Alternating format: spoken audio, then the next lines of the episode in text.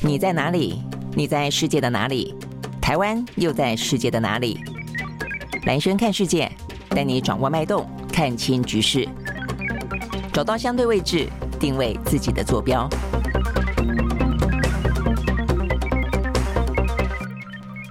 好，大家好，欢迎收看今天的兰轩看世界啊啊！今天呢，相关的世界新闻啊，国际新闻的话呢，嗯，整个来说的话呢，就有点点呢冰火二重天的感觉啊，这个阴晴不定，就像是今天呢，呃，这个天气本来说一路冷冷冷冷到礼拜六跟礼拜天，诶，今天稍微的北部呢回暖了一点点啊，所以呢，就是非常的瞬息万变了啊。比方说，呃，这个在美国的联准会当中，昨天的讯息跟大家聊到了，才说呢，呃，这个因为看到一些呃 CPI 呃这个相关的。的物价的指数，通膨似乎呢受到了一点点恶意哦，所以呢缓和下来，所以呢整个市场呢欢欣鼓舞。但是呢联准会，美国联准会的两天的利率会议呢开完之后哦，他们宣布呢虽然如预期的只有升息两码，放缓了升息的这个幅度，但是的话呢，对于整个明年的预期的话呢，比先前来的更加的呃这个等于是更加的强硬啊，觉得可能要维持更长的一段时间，甚至呢要等到降息，可能要等到二零二四年。才可能降息啊！这个类似的话出来之后的话呢，昨天的欧美股市呢，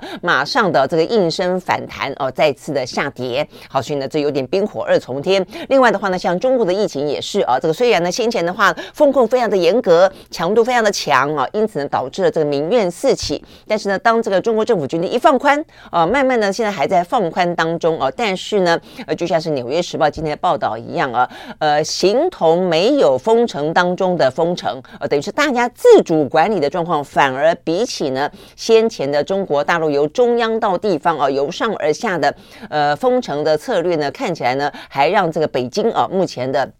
街道上反而呢 人来的更少，因为呢现在疫情大爆发，大家呢呃都不敢出门啊，反而更加的谨慎哦。所以简单说，或许有点像是台湾当初放宽也是一样，等于是由这个防疫的责任从政府的措施回到了自己的身上啊。所以呢整个的中国的量体更大啊，所以这样的状况呢更加的明显，因为可能的医疗体系可能的药呃可能不够哦，所以呢大家呢呃身边的羊越来越多哦，但是呢可能担心药物不足等等，所以大家呢对于于政府虽然放宽了哦，但是呢，呃，真正这个兴奋的心情呢，反而没有想象中来得更高，所以呢，也等于形同类封城好，所以这是另外一个呢，冰火二重天啊，这个阴晴不定的状况。另外一个的话是秘鲁，秘鲁还记不记得一个礼拜前我们讲到的秘鲁呢？的总统，呃，这个要被弹劾，所以他决定要解散国会啊、但是呢，解散国会不成，然后逃跑的过程当中，因为塞车被逮捕起来了。现在呢，呃，整个啊、呃，这个因此继任的女总统，因此呢，会步向一个呢安定的秘鲁吗？并没有啊。现在呢，支持前总统的。呃，群众走上街头哦，所以呢，就爆发了跟警民之间严重的冲突，目前已经造成了呢好几个人哦，这边是讲说七个人死亡，数百个人受伤，而且呢，整个的政府呢宣布进入紧急状态。好，所以呢，目前看起来新上任的总统并没有啊，因此而稳定民心，那反而是呢支持前总统的这些示威人潮呢越来越激烈啊。好，所以呢，这些部分都是今天呢呃相关的国际新闻当中的焦点。好，所以一开始。的话呢，我们来让大家看一下有关于呢，还是以财经为切入哦，到底呢，呃，这个展望明年的状况是不是如同我们所呃前面啊这个所描述到了昨天啊这个相关的讯息，呃，似乎比较缓和，但是显然的，美国的联准会的官员不这样子看。OK，好，那这个我们来看今天的讯息啊，呃，这个今天呢最主要我们看到美国联准会的说法哦是这样子的，呃，他们呃最终还是一样升息两码了哦，那这个部分是如预期，但是呢升息两码之后的话呢，呃，接下来啊这个等到明年最终利率的话呢，本来在昨天的说法是说最高可能到百分之五，现在是预测到百分之五五以上哦，五啦。五点二五啦，哦，等等，甚至更高，五点五啦，哦，但是呢，昨天市场当中的预期，因为 CPI，呃，相关的呃这个通膨的物价指数开始走缓的原因，哦，所以大家呢变得比较乐观，呃，变得五以下哦，那但是呢，在昨天呃这个美国联准会官员的说法当中，预期明天的政呃明年的政策利率哦，可能一路的。呃，缓步的上升，但是呢，这个缓在明年的一月份，啊、这个在鲍尔的说法当中，很可能确实是回到一码，哦、但是一码的状态可能要维持更长的时间，哦、可能会维持到明年底，哦，所以呢，这个比起先前大家比较乐观的预测，觉得到明年年中中间的中，然后的话呢，呃，这个最高的利率呢可能是百分之五左右。这部分的话呢，在呃经过联总会会议完了以后呢，是另外一个不同的局面哦，就是说可能会延长到明年底，然后呢，最终的呃这个利率可能会升到百分之五到五点五左右。好，所以呢，这个部分的话呢，都显示出来。呃，在明年的状况，呃，似乎呢要到明年年底哦，这个联总会才有把握哦，让整个的通膨呢降到一个相对可控的范围之内。好，所以呢，如果真正要等到呢，呃，一路的升息之后反转的降息，可能要等到二零二四年了。好，所以呢，这个部分的话呢，是呃目前呢看得到的最主要的讯息。那这边有关于预测说，二零二四年如果要降息的话呢，会可能会降息四码。好，所以呢，整个的政策利率呢会来到百分之四点一。好，所以意思就是说呢，呃。从升息来抗通膨之前的利率大概百分之三点多，那一路升升升升升升到五或者五点五左右之后呢，再往回降，不会降到先前那么低，而它会降到百分之四点一左右。那所以呢，等于是整个抗通膨的过程当中呢，利率啊其实呢有点回不去了，会相对来说虽然呃会有降啊，但是并不会降到现在啊，在这个通膨之前的这个数字，这个大概来说。是这个样子啊，然后说呢，要等到呢真正降到呢，呃，这一次的抗通膨之前呢，大概百分之二左右的利率不是没有可能，但是呢，哦，这边的预测是说大概要时隔一年。哦，所以整个来讲的话呢，呃，这个美国联准会的官员的预测是说到二零二四年如果开始降息，那会降到百分之四点一左右，然后呢，经过一年之后，那个代表的就是二零二五年可能降到百分之三点一。啊，然后再来的话呢，还可能继续降，再降之后的话呢，才会慢慢的看状况，回到长期的中性的利率水平，大概百分之二点五左右。好，所以呢，整个波段的话呢，拉得还蛮长的哦。要回归整个的正常的话呢，可能要到二零二五年、二零二六年左右了。我们讲的是利率啊。OK，好，所以呢，这个部分的话呢，是有关于昨天。呃，这个在美国联准会开会完了以后呢，这个相关的宣布，好，所以呢，这个部分的话呢，因此让原本呢有一点点呢，因为 CPI 的数字而缓和的市场气氛，昨天突然之间啊、又紧张了起来啊，所以呢，这个状状况，欧美股市都一样啊，因此而这个呃大跌作收。OK，好，我们先从美国来开始看起。好在美国呢，道琼工业指数呢下跌了一百四十二点二九点，收在三万三千九百六十六点三五点，跌幅是百分之零点四二。纳斯达克指数呢下跌八十五点九三点，收在一万一千一百七十点八九点，跌幅是百分之零点七六。S M P 五百呢下跌百分之零点六一。另外呢，费城半导体跌了百分之一点五七。好，这是美国股市。那欧洲的三大指数也都是下跌，德国呢跌了百分之零点二六，英国跌了百分之零点。零九，法国跌了百分之零点二一。好，所以呢，这个部分呢是跟。美国联准会啊，这个有关相关的消息，好，所以呢，要等到二零二四年才可能会降息，而且呢，最终的利率呢可能会高过百分之五左右。呃，然后呢，呃，这个鲍尔的口中讲到说呢，因为通膨压力还是很大啊，这个呃劳工短缺也会继续的持续，所以他才会说，他认为呢，呃，就算啊这个升到一个顶之后，这个顶呢还会维持一段时间啊这个下去。好，所以呢，这样子等等等的说法啦，哦，那还包括了他们预。测呃，这个通膨升息的手段所导致的经济部分受到的影响状况会怎么样呢？就等于说付出的代价了哦。他们认为呢，说明年的美国的经济。呃，跟后年大概只会成长百分之零点五哦，等于就是说，为了打通膨哦，那会所以呢，整个的经济成长率会受到影响，大概只以百分之零点五这样子的呃来成长，而且会维持两年的局面局面啊，都只有经济成长 GDP 百分之零点五啊，那甚至明年底的嗯失业率哦说呢会比现在现在是百分之三点七，他们认为到明年底的失业率呢可能会调高到百分之四点六，甚至到了二零二四年的话呢也还是。是百分之四点六，OK，好，所以呢，等于是在美国的联准会里面，昨天讲到跟升息相关的政策哦，跟呃预估可能的一个作为之后，也跟大家讲了，可能因此要付出的代价啊，这个部分呢，包括了经济成长率呃的下滑，包括了这个呃失业率的上升等等哦，大概是这样的一个局面。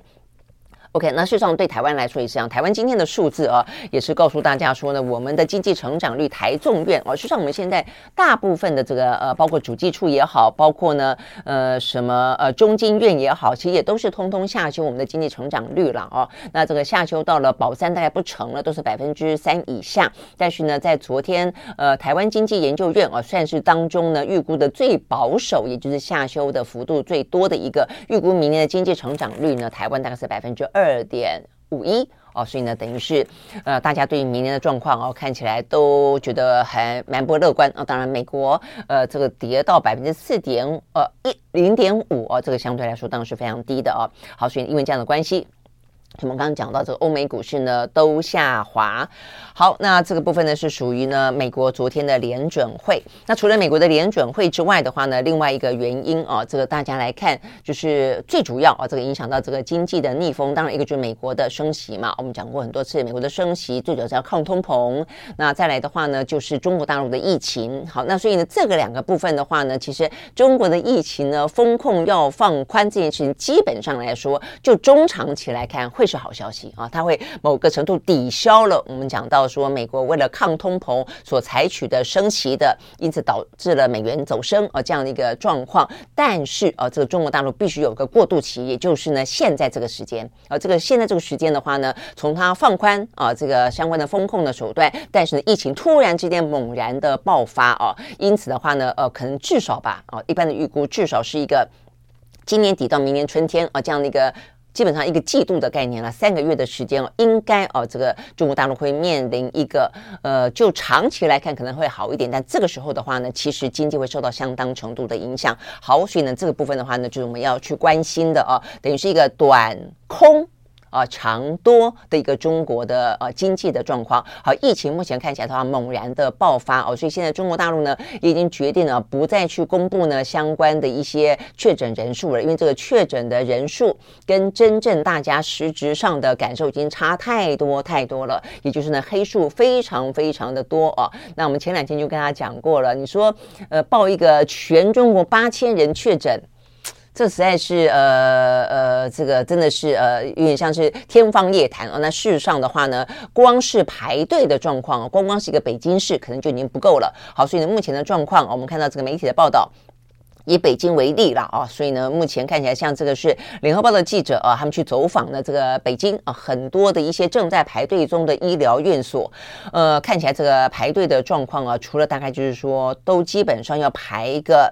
呃，两三个小时才可以看上病啊，那有些的话呢，要排到呃这个六个多小时，呃，然后呢，部分的呃这个医疗院所已经贴出了公告，说他们的部分药物的储备已经告急，甚至已经用光光了哦。那这些药的话呢，包括了像是呃像台湾啊叫做清冠一号，那的类似的这样的一个效用呢，在他们那边叫做呃莲花清瘟啊，瘟疫的瘟，还有什么呃宣肺败毒颗粒。呃，什么叫做蓝橙口服液等等等啊？哦，这个几乎呢，呃，就算你不去医院，你自己去药房买，这一部分呢都已经卖光光了哦，很多已经贴出公告来了。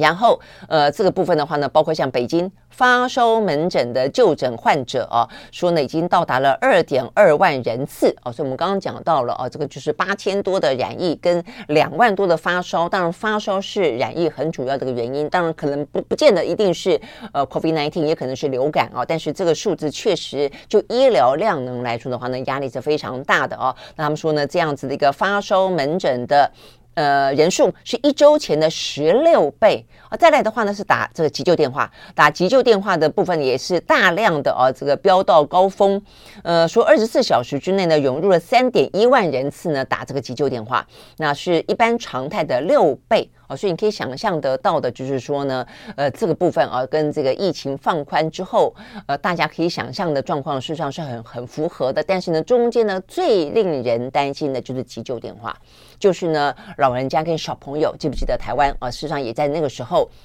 我们放宽的同时，其实并没有完完全全做好哦一些呢相关的通报也好、急重症的也好这方面的一些状况，所以也才会有这个新北市的恩恩啊这个相关的状况。其实它只是一个呃个案啊，其实所有的从中央到地方的状况，在那个几天当中都是这个样子啊。那你可以想象，这个对我们来说哦，我们都还是尽可能的，我们的医疗量能啊还算是呃比较高哦。那就中国大陆来说的话呢，他们人人口这么。多的的多哦，所以呢，这个状况其实真的非常的危急，也才会是说哦，包括呢，呃，各个媒体、各个公卫专家，甚至呢，前一天的 IMF 哦，有都预测担心呢，中国爆发了这个疫情呢，呃，渲染开来之后的死亡潮，我想是这个原因哦。好，所以呢，到目前来看的话。呃，他们有所谓的呃防疫沙皇之称的副总理呃，这个孙春兰在昨天呢也非常清楚的呃这个呃宣示了有关于防疫工作的重点的改变啊。他们说呢，这个防疫工作的重心要从防控感染转到医疗救治，也就是我们的观念当中，在跟病毒共存的过程里面，呃，已经不要先去管啊这个确诊人数是多少了，因为确诊人数当中很多如果是无症状。是轻症，那 OK，就像流感一样，最担心的就是重症哦，跟死亡哦，所以他们等于就是以要把它放在一个医疗救治，重点放在防重症跟死亡。好，那所以呢，目前看起来的话呢，是他们啊也开始呢，呃，注意到这一点，而且强调啊，必须要转移这样的一个重心。好，那只是转移重心啊，这个嗯，来不来得及，资源够不够？呃，然后的话呢，目前看起来是不是可以真的得到掌控？我想会是一个呃，未来这段时间非常非常关键啊的这个时间点。好，所以呢，这个北京啊，这个发烧门诊排长龙，呃，开始呢公告缺药啊，这个部分呢都是哦，这个看得到的今天的。这个焦点啊，所以我们看到这个 IMF，我们昨天就跟大家讲了，他们预估呢，中国大陆经济成长就在未来这几个月当中可能会有一个呃蛮明显的受挫哦。那呃，并不是因为风控、放宽啊，风控放宽基本上是上是好消息，但是呢，这几个月里面会是一个疫情大爆发的状况。好，所以呢，这个部分的话呢，除了呃这个经济成长率他们说会放宽之外，他们也有其他的期刊呃特别提醒啊，甚至提出建议，很具体的建议啊，比方。说，呃，这个最新的一期的呃《Nature》非常呃权威的一个杂志，《自然》啊，另外一个《Science》啊，就是科学啊，这两个呢都不约而同的点出，中国大陆因为风控放宽的关系，可能会迎来大规模的染疫以及死亡的浪潮，所以呢，积极建议明年就是等于是我们的春节了，一月二十一号那个时候，呃，干脆就是呼吁就地过年，不要移动哦，所以他们现在放宽。跨省之间的移动啊，但是呃，等于是。政府这样子说哦，但是呢，建议哦，这个大家还是哦，这个就地过年，然后的话呢，通过药物介入措施的调控来延后并且降低疫情高峰的速度。记不记得那时候我们也在常在讲，我们这个峰值要多高？呃，如果你把峰值冲上去的话呢，一下子啊，这个就是放宽，呃，确诊的人很多，但相对来说，如果医疗量能不够的话，死亡的人数就会高。所以我们那时候就说，希望把峰值拉得扁一点。那所以虽然呢，这个放宽的过程当中，跟病毒共存的时间，呃，可能要拉得更长一些，但至少不会一下子冲到顶，呃，这个医疗量能跟相关的药物呢跟不上哦，所以呢，这个部分对于。呃，中国大陆来说也是一样啊，所以我想，呃，这个 Science 跟这个 Nature 的建议就是把这个峰值拉平一点啊，所以呢，这个死亡人数才不会呢一下子暴增到呢，呃，外界预估的比较悲观的是百万人啊，或者几十万人。好，但是如果是这样的话，那就要换，就要拉的比较长，我就等于说他们要度过那么一个跟病毒共存呃的时间，可能要拉的比较长。好，那我想这个是中国大陆呃，他们可能的要选择了啊，到底是要呃快速的呃达到顶峰，快速的下来，还是呢慢慢慢慢走，我把时间拉长一点，换取呢呃这个死亡的人数得以被控制。好，那所以像这样的一个部分的话呢，我们就看到啊，这个就算一个是中央的政策，一个就是大家自己的。呃，调试了啊，就我们看到这个是《纽约时报》今天的报道啊，呃，讲到说呢，呃，目前看起来啊，他们的染疫人数呢，呃，这个实质上的啊，这个激增当中啊，所以他标题写的不是封城，但是呢，胜似封城啊，更超过像封城。那这边讲到的就是他们访问了很多的啊，这个呃北京人，那就发现说呢，呃，这个就是其实光光就市况来看的话呢。都像是封城了啊！他们在描述当中说，因为太多的员工核酸检测是阳性，餐厅已经关门。以前呢，街头随处还可见骑着小摩托车啊的外卖的呃这个送餐员也几乎都已经消失，因为连他们都已经感染了啊这个 COVID-19。那呃药店里面的感冒药被抢购一空，超市当中的必需品呢也看起来呢都空空的了哦，包括消毒液啦、抗菌湿巾啦啊。啤酒啊，所以可能就是要呃自己呢把自己锁在家里面啊。他们就访问了一些人啊，比方说北京那个餐馆的老板，他说呢，我们现在已经呃放开防疫了，放开这个风控，但是。没有人来啊，没有人来，他就说呢，外卖一样，也没有客人啊，他就说呢，呃，现在等于就是大家自己的啊，这个自行的风控。那呃，媒体我看到这个呃，其他的媒体哦，也访问过一些还找得到的一些北京的年轻人，他们就说现在的整个状况就是等于是把风控的责任呢放到下放到了啊这个企业跟个人身上，我觉得企业自己怎么决定啊？比方说像台湾也是一样，有一段时间。你得要快筛阴才可以进办公室，有些人规定要快筛连续二十四小时，快筛两次阴才可以进办公室，有些是规定一次啊之类的等等。那呃，再来就是自己的自我的呃自主管理啊。那现在显然的呃，这个中国大陆也是这个样子啊。那呃，他这边描述了这个《纽约时时报》的描述说，这样的一个气氛啊，笼罩在整个啊北京城，整座城市的居民都有一种不祥的感觉啊，那就是呃，在呃病毒出现了。三年多之后，第一次呢，在北京是说，呃，风控虽然没了，但是疫情正在不受限制的迅速的传播当中，我说他们感受到这样的一个危机感啊，所以嗯。等于就是政府啊，因为政府没办法碰到民怨啊，这个风控手段很严，但是呢，大家反弹，那他就干脆好，那我就放宽，那放宽就大家自己去处理啊，那自己去处理的时候呢，你就就直接跟病毒面对面了哦，那所以呢，现在的呃感受是来自于每个个人啊，更加的深刻。那这边呢，呃，讲到说有有网友哦在微博上面写说，现在这个亲朋好友当中阳性大概已经增加到百分之五十到六十之间了啊，所以呢，这个彼此之间的问。后都问说你阳了没？OK，好，所以呢，这个部分的话呢，其实对很多呃、这个先采取呢跟病毒共存的国家来说，包括台湾，其实都有过这样的一个经历啦。只是说中国大陆的量体实在是太大太大了哦，而且他们的这个城乡差距、贫富差距跟医疗差距啊，实际上是还蛮大的哦。所以呢，到底会付出多大的代价？呃，真的不知道。OK，好，所以呢，这个部分的话呢，对于整个的经济的影响啊，呃，在。呃，目前今年底到明年初了，我看起来，呃，就等于是呃，中国虽然风控放宽了，但是呢，整个的呃危机现在呢，疫情的扩散呢，正在呃，等于是现在的正在进行式。那美国的话呢，呃，通膨的状况显然我们刚刚讲到时间又拉长了哦，所以呢，呃，这嗯，今年底到明年初啊，这会是一个呃双双重压力都还在的时候，包括俄乌也是一样。OK，我想这部分的话呢，大家。有心理准备哦，但是到了明年的话呢，呃，要观察的就是呢，明年春天过后啊，这个中国的疫情是不是得到相当程度的控制啊，那如果是的话呢，至少全球呢在经济上的不利的呃风险因素，中国的部分可以稍稍的降低，看看可不可以去抵消啊美国的这个相关的通膨。那当然也要观察，在这个冬天过后哦，到底俄乌战争有没有呢任何的转圜点？OK，好，所以讲到俄乌战争的话呢，目前我们昨天才讲到啊，这个耶诞节可不可能啊呃这个休休兵啊这个停战？那我看到呢呃这个。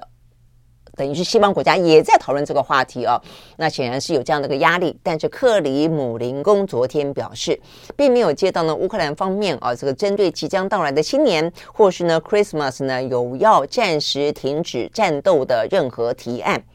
呃，但是乌克兰没有，俄罗斯可以自己提啊啊，所以我觉得这也是。这样回答也是没什么诚意啦，呃，因为这个都是双方的嘛，哦，但是俄罗斯说法说俄罗斯呃乌克兰没提，那所以呢俄罗斯也没有提哦，那这个呃俄罗斯方面也说停火并不在莫斯科的讨论的项目当中。好，所以看起来的话呢，因为今年的耶诞啊，而这个休兵的几率真的是微乎其微。那这边也顺便讲到这个呃俄罗斯东正教啊，他们过的耶诞节不是十二月二十五号啊，是这个是一月七号。那所以不管了啊，这个整个的呃 New Year 的。假期啊是在西方世界国家，就是呃大概拉长个啊这个一个月的左右，从呃十月底十二月到这个一月份嘛。但总而言之，目前看起来的话呢，呃这个过节归过节啊，这个战争是另外一回事，会持续中。那事实上目前看起来的话呢，也确实。呃，俄罗斯在对乌克兰的轰炸还是继续当中。那所以的话呢，呃，目前看起来，呃，昨天了啊，反正就是一些零零星星的呃战况的最新了啊。这乌克兰宣称啊，他们呢击落了很多哦，这个伊朗提供的无人机。那现在看起来的话，美国基于目前看起来俄乌战争，俄罗斯还是继续的呢攻击，而且大量的摧毁啊，这个呃乌克兰的呃这些能源的设施哦，而且他说几乎是要用冻死老百姓啊来作为一个武器啊。那所以他他。们现在呢也蛮确定的啊，所以应该会提供这个爱国者飞弹等等，大概来说是这个样子了哦。那所以这个部分的话呢，看起来呢，呃，至少在今年的呃冬天，俄乌战争不会有太多的转机啊，所以我们只能够说，就就真的是啊，这个要帮助乌克兰的人民啊，这个就是度过这样一个战火的冬天的难关了啦哦。好，那这个部分的话呢，是我们刚刚讲到跟几个啊，这个国际的地缘政治跟经济有关的部分啊，这个相关的。一些话题，好，那除了这个之外的话呢，呃，今天比较值得注意，我们刚刚讲到一个是秘鲁嘛，啊，一个是呢，再来一个是呃，在美中哦，这个美中的话呢，事实上我们刚刚讲地缘政治哦，很多是目前俄乌的话是呃俄罗斯哦，但是呢，以中国为主的这个呃。拉锯哦，还是在继续的进行当中。好，所以今天比较值得关注的是，哦，我觉得这个还蛮重要的哦，是呃欧盟跟东协国家啊。欧盟跟东协国家的话呢，他们在举办一个高峰会啊。呃，一般我觉得这个很重要的原因在哪里啊？呃，虽然讲到中美，你看中国跟美国这两个最主要的强权都不在我们刚刚讲的这个欧盟跟东协的范围之内。为什么？因为他们两边决定共同讨论。中美两大强权主导的，因此而且导致的啊，这个地缘政治的风险越来越高的状况底下，欧盟跟东协打算要走出第三条路，所以我觉得这个是一个蛮有意思的地方。所以我们看看这一张，呃呃，这个是他们开会的，有三十一个国家哦，他们的呃国旗呃通通这个是会场了哦。代表的是三十一个国家哦，他们呢通通在现场。然后的话呢，呃，他们的这些领袖们啊，这他们的领袖们呢，就是哎地震，嗯，OK，好，这个哎呀晃的还蛮厉害的。所以呢，如果有在看直播的 朋友，我们呢，嗯，稍安勿躁，看看呢需不需要躲在桌子底下。目前看起来应该不用。呃，晃的状况有慢慢的缓和下来了，嗯，OK，好，OK，好，所以我们要继续来看啊，有关于呢这个东邪啊。呃，这个跟欧盟啊，这个会议，你看这个三十一个国家领袖啊，呃，齐在齐聚在一堂。那这个的呃意义真的是，因为呢，现在中美之间的两大强权啊，所导致这个地缘政治当中的呃拉锯啊，这个逼得大家选边站，实在是大家有点喘不过气来了啊。我想，包括台湾，我们自己都非常知道。好，所以的话，呃，这个等于是他们啊，这个决定。会面，然后呢，就讨论说怎么样子哦，可以呢寻找美中之外的第三选择。好，所以呢，这个部分的话呢是。和难得一见的哦，所以代表呢，大家都有这样的一个压力。好，那对于欧盟来说，我们过去这段时间就不断讲到了，他们期待呢这个相关的战略自主哦，所以包括像是法国、像是德国最清晰了啊。所以呢，德国的萧兹已经去访问过中国大陆了。那这个马克宏打算在明年也要访问中国大陆。那这部分的话呢，就是希望呢告诉你美国说，你不要 push 我太多哦。事实上，他们当然也知道。呃，这个在这个讨论当中，我们也要先讲，他们的前提都是确实，他们感受到中中国大陆呢，这个呃国力也好，或者他们的企图性的扩张，呃，在每个地方都越来越大，所以他们也非常清楚知道说呢，呃，因为在包括一些。人权啊，包括这些呃扩张等等的威胁底下，他们也不能够把过多的资源都放在中国大陆啊。即便他们觉得这个市场非常的大啊，那呃不可能放弃啊。但是呢，呃要分散啊，有关于在中国可能的风险资金部分是大家的共识啊。那只是说呢，呃分散不代表说呢，我要跟着你美国采取这么高强度的围堵中国，然后的话呢一刀两切。那事实上呃对于美国来说，我们很清楚看到，他也没有到一一刀两切，他本有一度所谓的脱钩说，但是后来他们现在自己呢，在这个拜协会之后，他们也没有脱钩啊啊，所以很多地方也还是呢，在这个进行相关的沟通当中。那所以啊，这个对于欧洲来说，对于这个东协来说呢，当然你就更不要逼我选边站了嘛哦，所以呢，就是。这一次呢，这一场会议啊，这个欧盟跟东南亚就是东协会议啊，呃，他们这一次呢，呃，而且是在布鲁塞尔开会啊，他们还特别呃，这个媒体报道说还呃，等于是东协国家的元首。不远千里而来到布鲁塞尔开会，开半天会啊，然后呢，呃，就就赶回去的也有啊。那为什么？就是他们代表他们要很慎重的宣誓啊，呃，不想选边站这个事情，就是这两个啊集团要告诉美国跟中国，你们不要逼我选边站。好，所以这个当中有有跟这个中国比较呃关系密切的，有更多跟美国关系比较密切的，但是都不希望在东中间的话呢要。面临零和的选择啊，所以这边的话呢，包括一些访问啊，这边包括像是呃就任不满半半年的菲律宾的总统小马可是哦，他就直接在这个峰会后的记者会说的很明白，他说相信我。我们宁愿不要啊，在这个我们的世界当中哦，有这种美中竞争的紧张的状况。我们不想要回到冷战时期，必须在两边做选择，看看到底要跟哪一个超强来进行结盟这样子的一个呃环境当中哦。所以大家已经呃有过哦先前的这个冷战时期了，那个时候是美苏嘛哦，就大家有过这样的一个历史。教训啊，所以呢，不希望啊再重生，呃，重重蹈覆辙了啊。不过他们当然也都说。因为欧盟跟东西到目前为止最大的经济伙伴都是中国大陆哦，所以呢，一方面当然有一个非常实质的利益上的考量，但是他们也通常都知道我们刚刚讲到过了哦，就是说呃还是会有一些分散风险的必要性，不管说是呃中国大陆在整个的集权体制当中跟西方世界国家比较不一样啊，那另外的话呢，就是呢他们在一些呃相关的呃这些人权人道的部分，当然也跟这个西方世界的价值呃不一样哦，所以这一部分都让他们呢。呃，有那另外再加上整个的疫情啊，可能的呃产业链啊的压力，哦，所以他们当然会选择呢呃这个分散风险。那但是呢，不希望啊，不愿意啊采取呢像美国那样的决绝的方式。OK，好，我想这个部分的话呢是呃目前看到啊这个呃欧盟跟东协呃采取的状况。那当然，我想对于美国跟中国呃未必。就他们是要发出很强烈的讯息，要告诉美国、告诉中国哦，不要跟我们，不要逼我们选边站。那呃，这边也特别讲到说，呃，东东协国家的话呢，呃，但跟欧盟之间也还有部分当中的压力不同，因为东协距离中国可能来得更近啊，呃，所以呢，呃，欧盟他们在呃要对美国发出讯息说不要选边站的同时，他们本他们也打算在这个声明当中，呃，讲哦，呃，有关于对中国的人权的。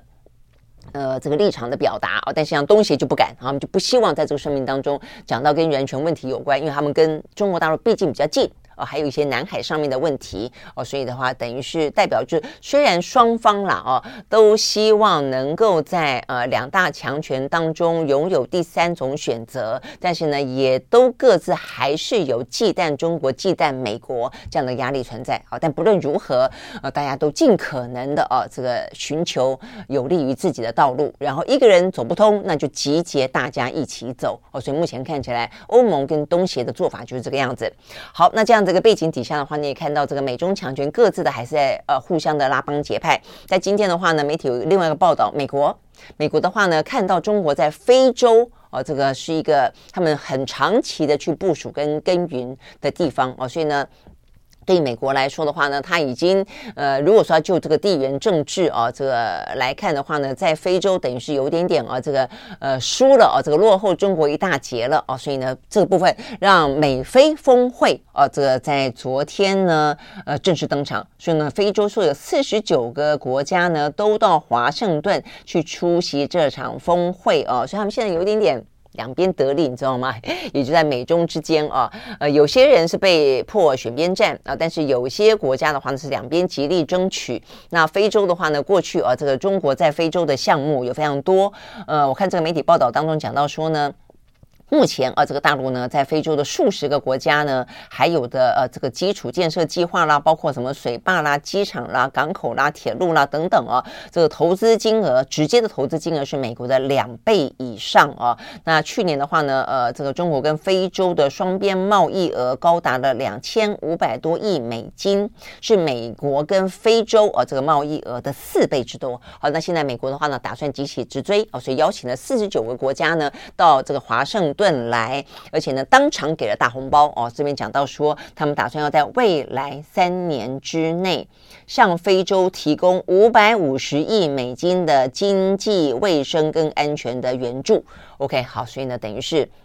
美国也意识到了啊，这个中国似乎在非洲啊，这个插旗甚深哦，所以他们现在也要急起直追。好，所以呢，一方面就是美中啊，在嗯，他们就是他们角力的战场跟舞台越来越广，越来越广，几乎遍布全世界啊。那但是所有的面对到这样这个两大强权争斗的。夹缝中的这些国家呢，目前都设法啊，我们刚刚讲到设法自力救济，或者也开始呢自己去凝结出力量啊，希望能够呢能够哦这个呃对付啊，或者说对应啊这两个强权。OK，好，所以呢这个部分是讲到啊这个。目前正在登场中的一个呢，是美国跟非洲啊，这个继续的呃加深关系，呃，要去跟中国竞争。那另外的话呢，是欧盟跟东协呢，目前希望能够在中美的强权底下走出呢第三条路。好，所以呢，这个部分呢是呃这个部分相关的话题。那讲到这里的话呢，事实上我们刚讲到，呃，美国一方面也还是在半导体部分跟中国。斗了啊，那就是希望把这个中国狠狠的抛在这个外面啊，所以包括半导体，包括 TikTok，对不对？都是我们最近讨论的话题。好，但是另一方面的话呢，他们也尽可能的呢，把这个打击范围呢呃缩小一点，所以感觉起来了，我觉得就是呃，他们紧得更紧啊，就针对呢半导体就更加的精准。但是呢，松的部分的话呢，目前似乎也有我打算在放松。呃，这个今天是路透社呃的报道，他说是美国官员。透露的啊，说拜登政府呢计划在近日之内啊，把若干中国的实体先前制裁的中国实体从未经核实清单当中移除啊，意思就是说呢，过去本来一拖拉骨好多哦，都列入哦所谓的未经核实清单，有点像是嗯。正面表列啊，负面呃，就是正面表，就我没有列到的呢，通通哦都是属于未经核实清单，都是在记者的范围当中哦。但是现在的话呢，可能就变要负面表列哦，哪些不可以，其余应该都可以哦。所以呢，等于是把这个未经核实清单呢，有部分要开始移除哦。的这部分的话，他们说得很清楚，是要为了加强和北京当局的合作。好，那这个部分显示就是要让。彼此之间啊，这个未来的沟通跟合作呢，清除障碍吧，啊，表达善意。好，但是呢，目前看起来没有更具体的内容，就哪些中国实体会被移除到这个清单之外啊？目前的话呢，美国商务部呃拒绝评论啊这个相关的消息，就是也没有否认啊，但是也没有啊这个说的更详细。好，所以呢，这个部分呢是跟。地缘政治呃，这个相关的消息，那 OK，这个呃，全球的经济啊，这个受到地缘政治的影响，真的还蛮大的哦。所以有几个呢，还值得一说的是，呃，包括经济，包括地缘政治哦。我们看到的是，好，呃，比方说这个阿里巴巴，阿里巴巴的话呢，他们昨天的股价下跌哦。那这个原因就在于说，跟他们合作的一家呃，就是很大的哦，这个软银，大家知道啊，这个日本。呃，这个孙正义他们啊，他们旗下的晶片公司叫做 ARM 的，他们呢就认定了啊，这个在美中的强权竞争底下啊，他们一定不会批准他们的公司可以向中国输出技术。呃，所以呢，呃，也代表说他们过去跟阿里巴巴合作，未来阿里巴巴应该没有办法再从软银旗下的 ARM 取得先进的晶片设计技术了哦，所以等于是大家大家都已经开始感受到啊、这个中美夹击底下的半导体当中的空间越来越小哦，所以呢，这导致了阿里巴巴。昨天股价下跌，好，所以呢，这部分就是中间的一个呃效应之一吧，啊，好，那另外的话呢，呃，这边讲到是亚马逊，亚马逊昨天也下跌，那亚马逊的下跌是因为呃过去这段时间产业链的关系啊，那这个产业链的呃过去这段时间在疫情期间，其实有些部分是中断，有些部分的话呢，呃，尤其像半导体呢，呃，这个订单非常的多嘛，啊，尤其是几个呃受惠的啊这些，包括像台湾就是哦台呃台积电啊等等啊。那突然之间啊，大家就把这个相关的一些呃设备啦、材料啦买了很多，那现在面临去库存化的状况哦，所以这个压力实际上是真的还蛮大的啊。所以，所以亚马逊呢，呃，昨天呃股价下跌的原因，呃，因为啊，它现在呢面对一个巨额的赔偿的诉讼，这是来自于呢越南仓储系统啊，呃，制造商要求他赔偿。二点八亿美金，为什么呢？因为他说呢，呃，亚马逊啊，这个呃，突然之间呢增长放缓，所以呢要砍单。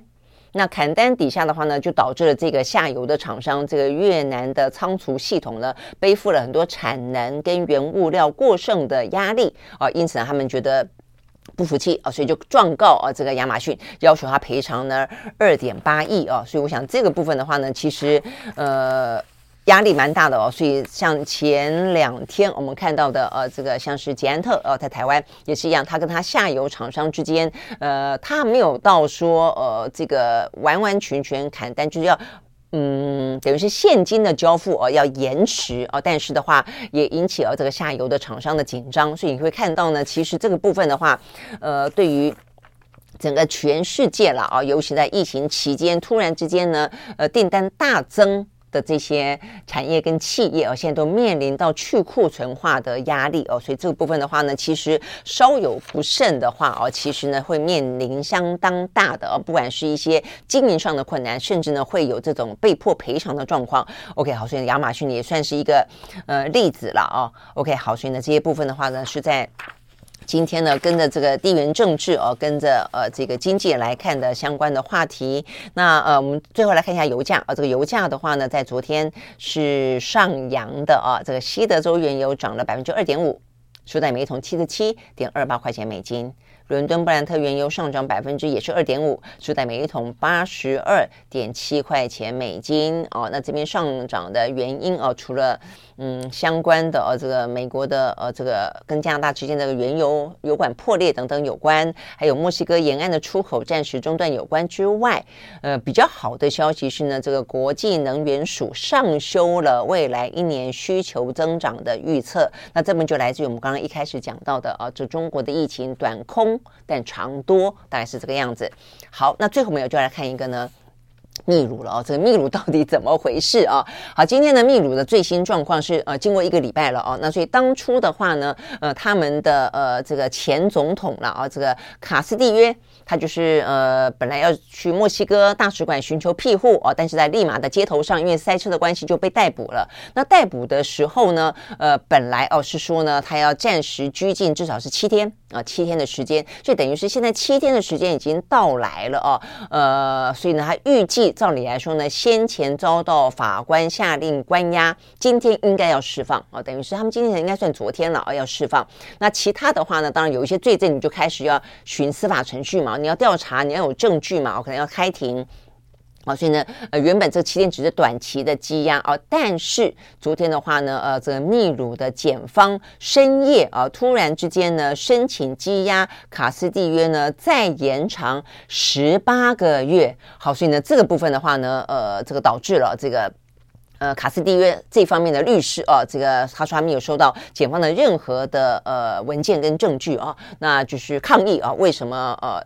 没有哦，不释放。那当然，另外就是卡斯蒂约的呃支持者呢，呃，在过去这一两天之内呢，大量的涌上了街头啊，那抗议啊，这个呃秘鲁的官方啊，这个呃非法，他们认为是非法啊，就逮捕了这个马斯蒂约，因为他们是马斯蒂约的支持者。那所以呢，呃，在呃警民之间啊，这样子的一个呃示威引发出暴力的冲突，在过去几天当中，已经有七个人上升。那现在秘鲁政府的话呢，宣布。全国进入紧急状态啊！那这个秘鲁的国防部长的说法说，因为有故意的破坏跟暴力的行为啊，所以不得不来宣布呢进入三十天的紧急状态。那目前的话呢，警方跟武装部队将要控制整个国家，那暂停一切的集会自由，还包括呢很可能要宣布呢夜间宵禁啊！所以呢，等于是透过这样的一个状况。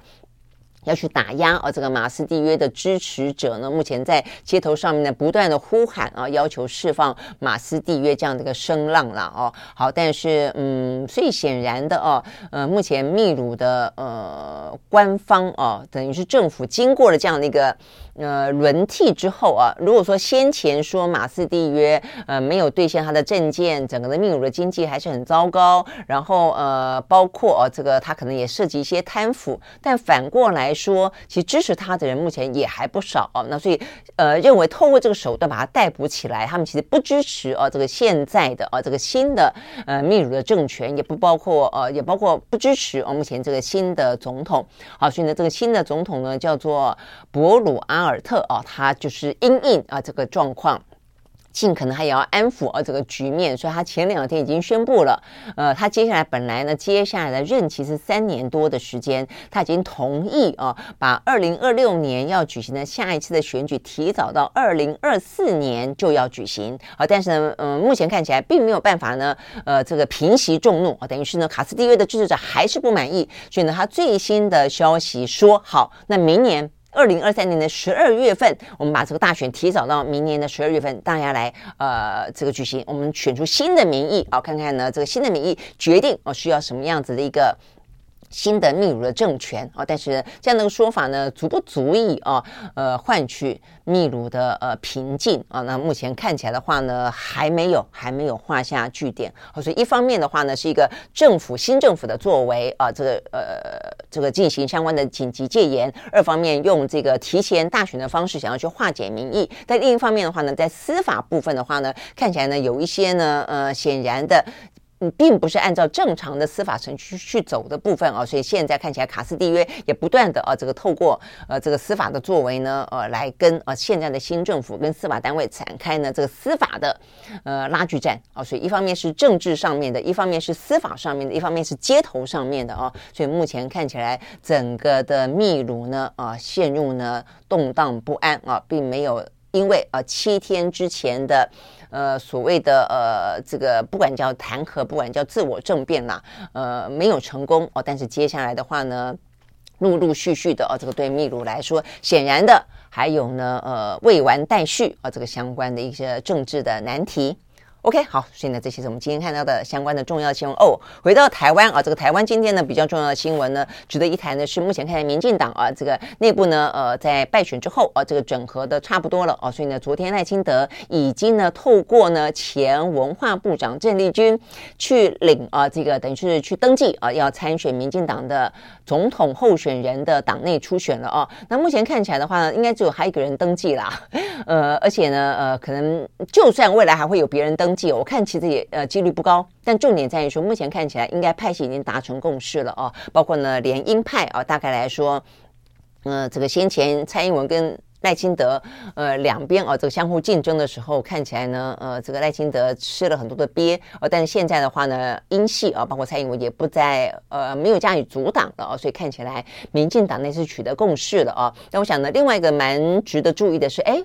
为什么赖清德会找郑丽君帮他去领啊？这个去去登记？那一方面当然因为赖清德先前确诊嘛，哦，所以他现在还在自主管理期间。但是呢，诶，找的人蛮特别的哦，因为郑丽君很明显的是所谓的鹰派人马啊。这个蔡英文有好几个呃女性，他拔擢的女性的官员。跟他的关系哦，可能不只是呃公事上的关系哦，就私人的呃友情也还蛮坚定的。一个是郑丽君，一个是肖美琴嘛啊，这个大家都知道。好，那所以呢，呃，郑丽君，如果你真的要去分类的话，她是呃铁杆啊，这个音系啊，不用说。啊，所以呢，今天赖清德找了一个铁杆英系的郑丽君去帮他啊，这个登记，而且呢，还帮他发表了四点声明啊，包括呢，呃，要什么团结内部啦，呃，要回应民意啦，呃，这个要什么等等等啊，呃，所以显然的啊，这个目前呢，很很很多的一个声音啊，呃，我觉得也是一个很很可能的政治判断，就是未来会是赖清德搭配郑丽君，也就是说赖郑配呢，会是民。进党的啊，这个二零二四年的总统候选人、正副总统候选人组合，呃，目前很可能会诞生哦。那当然，我觉得他呃目前没有宣布，也是要看看大家的民意反应吧啊。好，所以呢，等于是民进党内很快的这一次呢，已经呃整军，嗯，等于是整合完毕了啊。那所以接下来的话，当然呃未来呃赖清德跟呃蔡英文啊，等于是一个党主席，一个总统。呃，之间啊，未来的话呢，呃的互动，我觉得当然还值得关心啦，是不是可以那么的顺畅？但是我想更具话题性的，那就是当民进党整合完了以后呢，那国民党会是谁？好，所以呢，这是有关于今天相关的话题提供，我们明天同一时间再会，拜拜。